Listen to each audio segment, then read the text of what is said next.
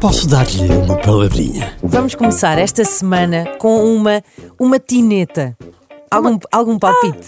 Tineta? Tineta. Se eu tivesse que dar um palpite, diria que eram os, os membros do clube de fãs da Tina, da Cristina Ferreira. Ah, sim, É eu, assim, as tinetas. eu diria que é um veículo simples que anda pelas ruas da cidade, eh, mas eh, dito por alguém que não consegue dizer true.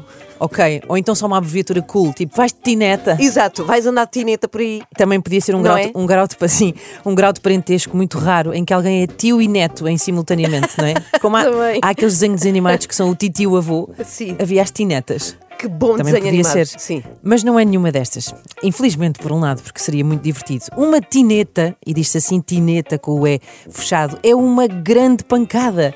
Mas assim, uma grande pancada muito direcionada. É assim um- uma espécie de um, de um cisma, uma obsessão, uma ideia fixa com alguma coisa em particular. Do tipo, pá, deu agora uma tineta à Ana Galvão e ela só veste roupa amarela.